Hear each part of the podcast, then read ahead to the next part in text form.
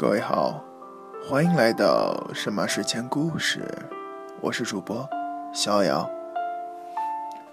神马睡前故事每天晚十点前更新，更新的平台有荔枝 FM、网易云音乐电台以及 iOS 平台下的 Podcast。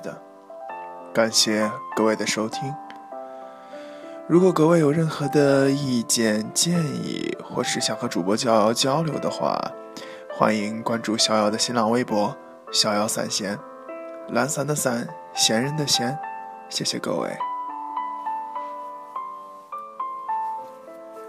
今天故事的名字叫做《母亲》，作者我已乘白鹤去了。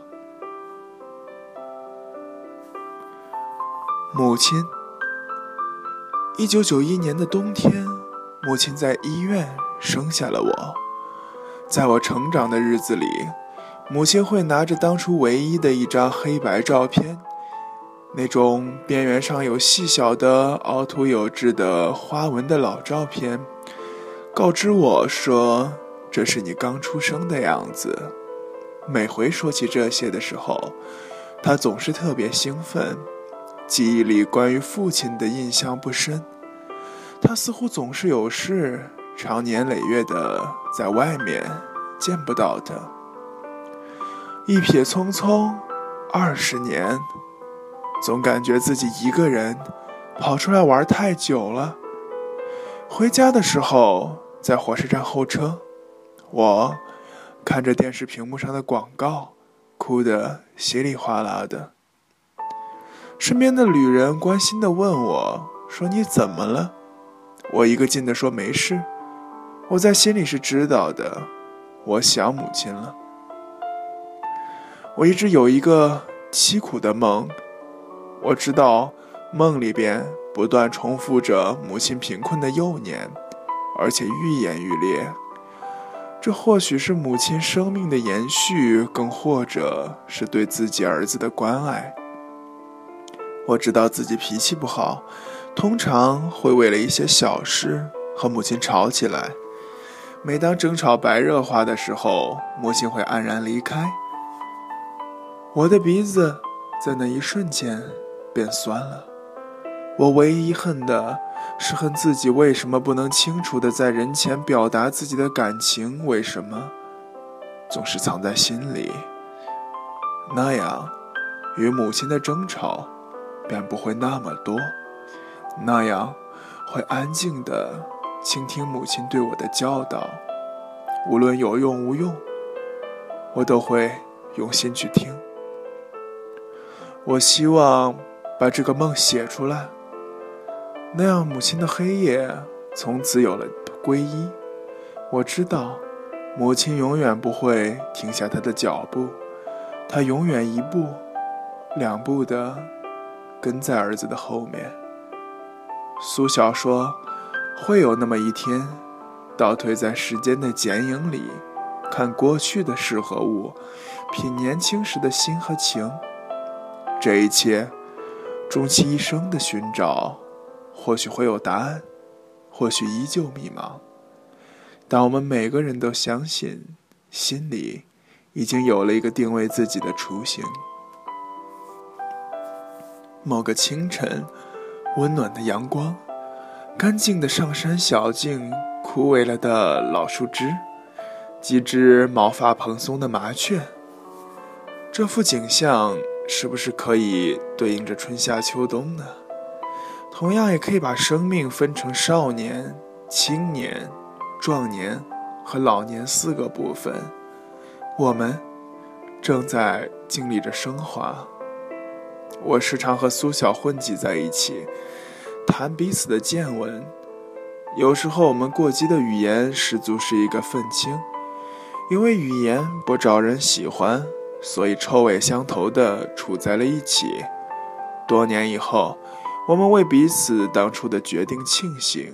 若不然，生命中失去了这样一位挚友，我找不到自己年轻的价值。那个时候。我们在李主任的班级，他在年级里是出了名的严师。我和你不论吃饭、放学还是写作业，都一直是腻在一起的。后来，他单独的来找我谈话，他问我和你是不是在一起了。那时外面正在下雨，我可以听见雨滴掉落在地面的声音。雨停后，明天可以放晴了吧？很久很久都没人找我谈话了。雷老师跟我回忆他的孩童，我看见了这位严厉、带着关爱的中年男子慈祥的笑容。他说到自己的脚后跟是因为生了冻疮，家里没钱给他医治的时候，我想到了母亲。母亲何尝不是呢？我悲观，我愤世嫉俗，我的处事观，在李老师面前被他讽刺的。体无完肤。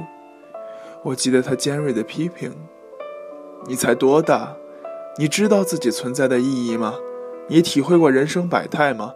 你经历过什么？无非是相对你们少年时期独有的无病呻吟。你有没有想过你的母亲？你知道感恩吗？”我始终没有从他恨铁不成钢的心情中回过神来，现在才明白。他曾在我身上寄予了多大的希望。往后的日子，循规蹈矩，上课认真听讲，做笔记，下课做大量的习题，偶尔会在某次考试中进步很多，但这些对于我来说不重要，已经不重要了。经常会无意识地提起一个地方。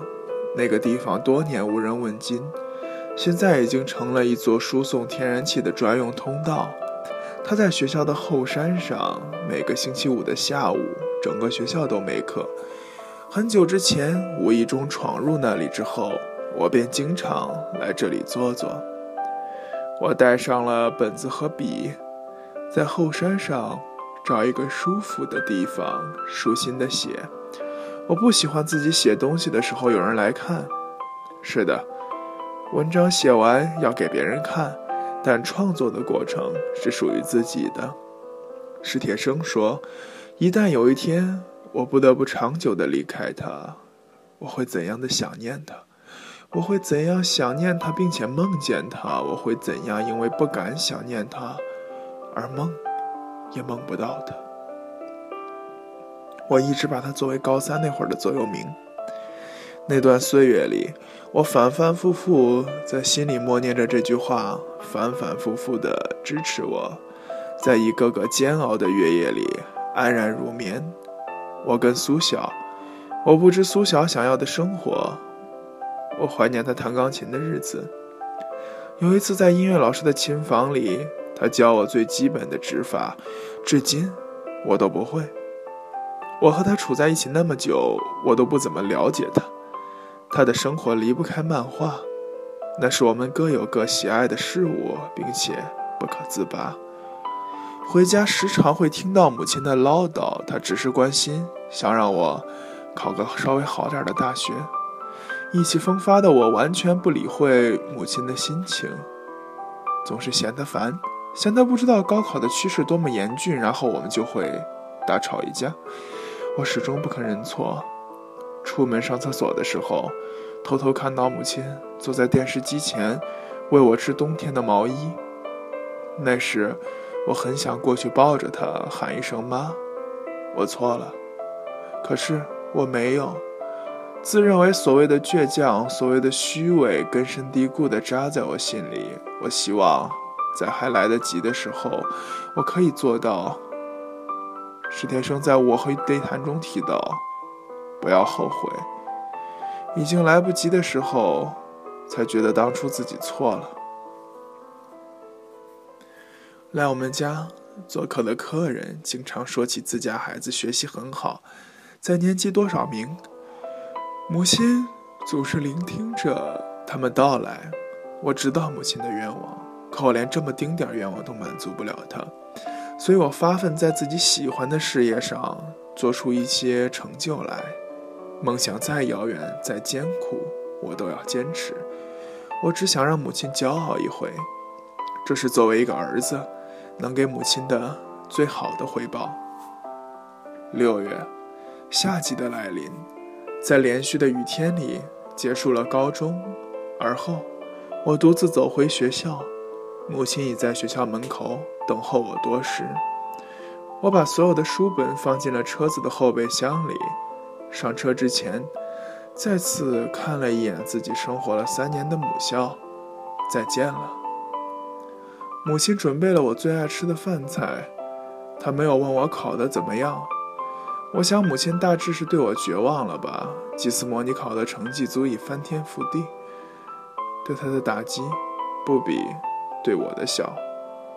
在夜间，我摸索到母亲的床边，说：“妈，我想出去走走。”下过一个星期的雨后，天终于放晴了，我就这样踏上了旅途。当天下午到达苏州。下车后，我没有急于找住宿的地方，因为对这里不由然地开始厌恶起来。我想到了苏小，想起了他的音乐。如果他和我在一起，会不会对这里的景色失望？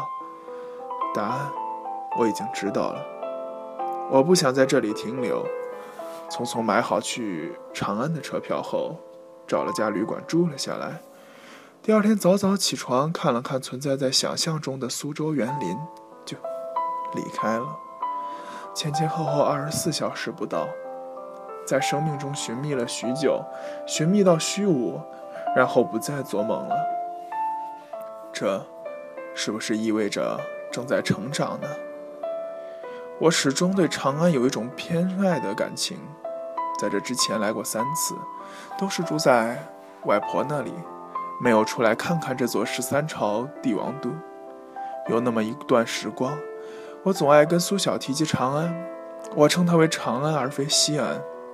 苏小含笑回答：“那是你的情节。原来，你一直是懂我的。我出来只是为散散心。沿途的风景无暇去侧目，在经过地下通道的时候，听到少年拉小提琴的声音，会让人不自觉的。”觉得拉琴者是一个阳光开朗的少年，听得正入神之际，琴声戛然而止。我看到有人围上去，做事要殴打他的样子。我准备过去帮他，看到有位中年妇女比我更快地挡在少年面前，怒目而视。那群人不欢而散。我上前，往他面前装着许多零钱的铁盒里投了。除了身上除了车票之外，所有的现金。我跟他说：“这是我第一次，也是最后一次听你拉琴了。”他抬头注视着我说：“谢谢。”中年妇女带着他离开了，留下我独自待在他之前拉琴的地方。他是看不到我的，他也不知道刚刚发生的事情。这样难道不好吗？看不到任何外界的事物，不知外界的虚伪黑暗，心里一直一片清明。那些与欲望沾染的事物，最好不要接触。中年妇女让我想起了母亲，离家有一段时间了，她还好吗？我想回家了。我从车窗外眺望，离家越来越近。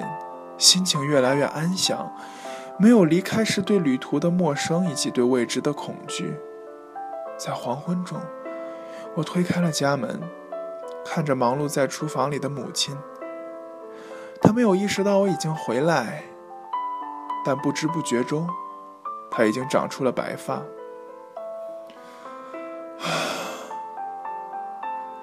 在浮生若梦的年华中，仓促老去。